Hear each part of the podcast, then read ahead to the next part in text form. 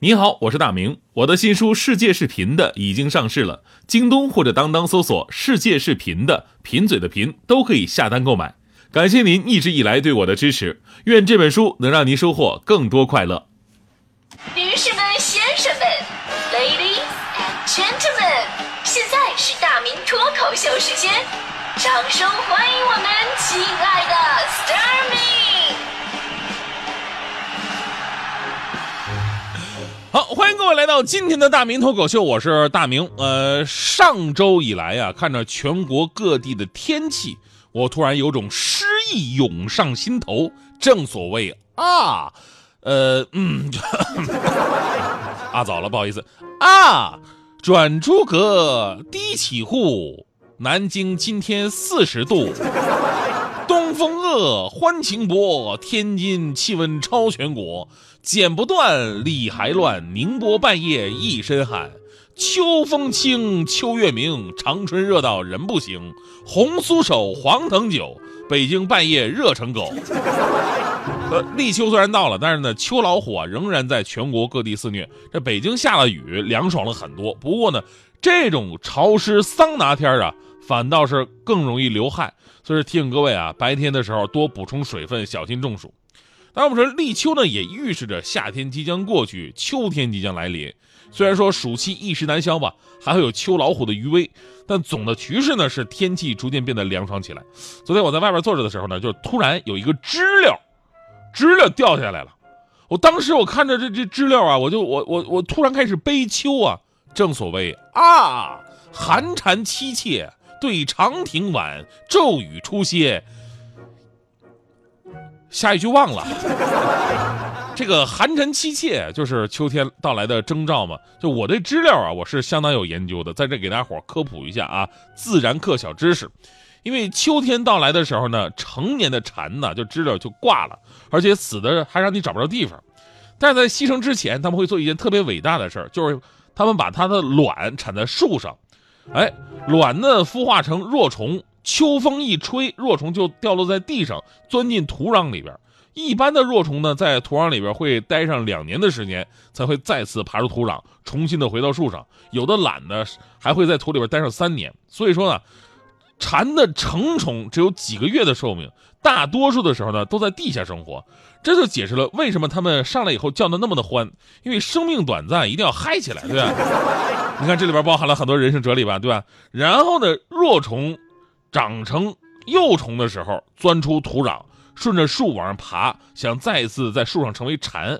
这个时候呢，你只要在树上啊围一圈那个透明胶带，这知了的幼虫它就爬不上去，堆积到一起，肥肥嫩嫩的。这时你就拿准备的筐开始捉这个幼虫，回家呢先拿水泡一个晚上，然后呢拿出平底锅，倒上花生油，喜欢脆一点的呢多放点油炸，喜欢嫩一点的呢少放一点油煎，但一定要注意小火，因为。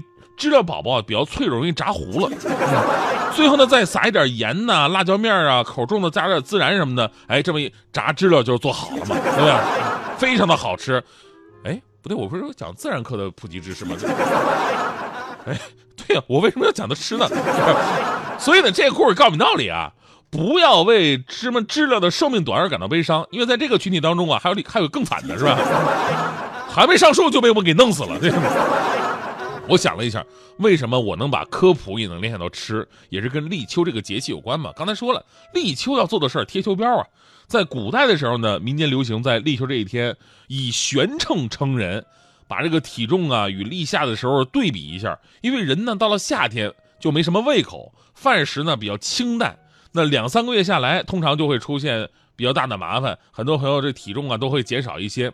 秋风一起，胃口大开，就想吃点好的，增加一点营养，补偿夏天的损失。当然，这是古代时候的说法。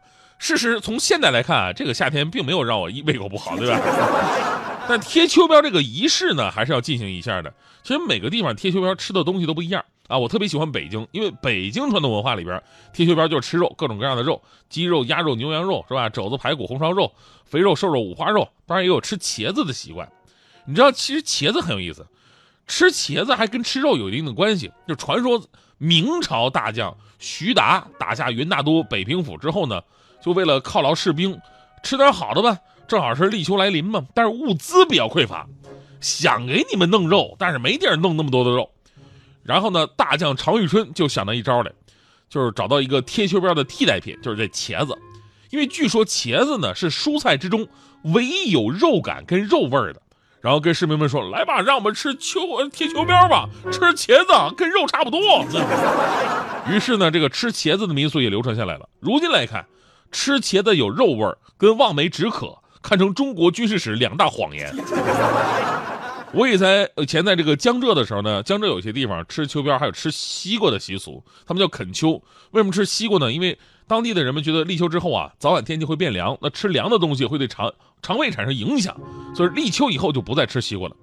哎，我小的时候在爷爷奶奶家，我爷爷奶奶他们都是山东人，所以他们也保留着山东人一些地方人的这个立秋的习惯，就用那个豆腐那个沫和青菜做成那小豆腐。其实豆豆就是豆腐渣，啊，据说是防痢疾的。还有东北，东北就是吃饺子，啊，东北反正是个节气就吃饺子。就我们对饺子有谜一样的爱恋，因为呢，你看，比方我我不喜欢吃月饼啊，我也不是喜欢吃粽子这种东西，所以说端午节、中秋节，我妈还给我包饺子吃。但说到贴秋膘，很多朋友会说，这胖了怎么办啊？本来夏天刚买漂亮的裙子，现在连拉链都合不上了。去医院体检，我刚站到秤上，我就听到警报响了，护士还喊呢：“哎哎，秤啊，这秤别踩坏了啊，一个一个来，不能同时站俩人啊。”所以说到这里啊，一定要说一个让大家伙都放心贴秋膘的理由了。什么贴秋膘的理由让他们放心呢？研究证明，最长寿的身材就是微胖。新英格兰医学杂志有一项研究显示，在中国、日本、韩国等东亚国家。微胖的人死亡风险是最低的，而美国一项针对六百万人、长达四十年的调查也发现，超过标准体重百分之十到百分之十五的人寿命是最长的。正所谓嘛，民以食为天，用身体的健康去换取骨感的身材是世界上最不划算的事儿。从审美上讲，胖一点的女人更好看；从生活上讲，胖一点的人活得更自由；从逻辑上讲，胖一点的人情商更高。从现实的角度来讲，胖一点的人更受欢迎，再加上胖一点人更长寿，所以让我们尽情的贴秋膘吧。等会儿，等会儿，大明，我实在听不下去了。你那是胖一点吗？你那是胖一脸？就你的身材也叫微胖的话，那意思就是危险的胖子吧？而且你贴什么秋膘？你春膘、夏膘、冬膘，你哪个落下了？都不用我说，你这样吧，我让听众猜个谜语啊，大家听好了啊，谜面是大明的衣柜，来猜一句古诗，猜对没奖，但是会很开心哟。大明的衣柜猜古诗，太过分了吧你！完美是个多奢侈的念头。终于搜集够多的伤口，才懂八十分的幸福已足够。你让我感动是多过心动，踏实却比浪漫来的持久。朋友还在怀疑我的选择，而我不当仙女已经很久了。我的心现在瘦瘦的。容易就饱了为了抢快乐搞得不快乐。为什么人总那么傻呢？我的梦现在瘦瘦的一下子就满了？你的爱或许不是最美的你的手却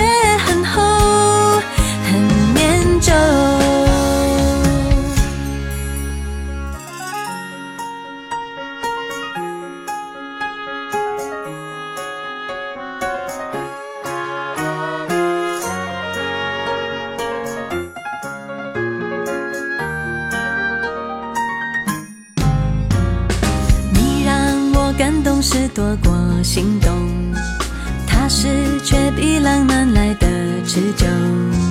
朋友还在怀疑我的选择，而我不当仙女已经很久了。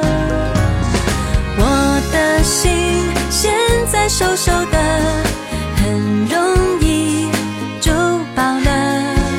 为了抢快乐，搞得不快乐，为。什么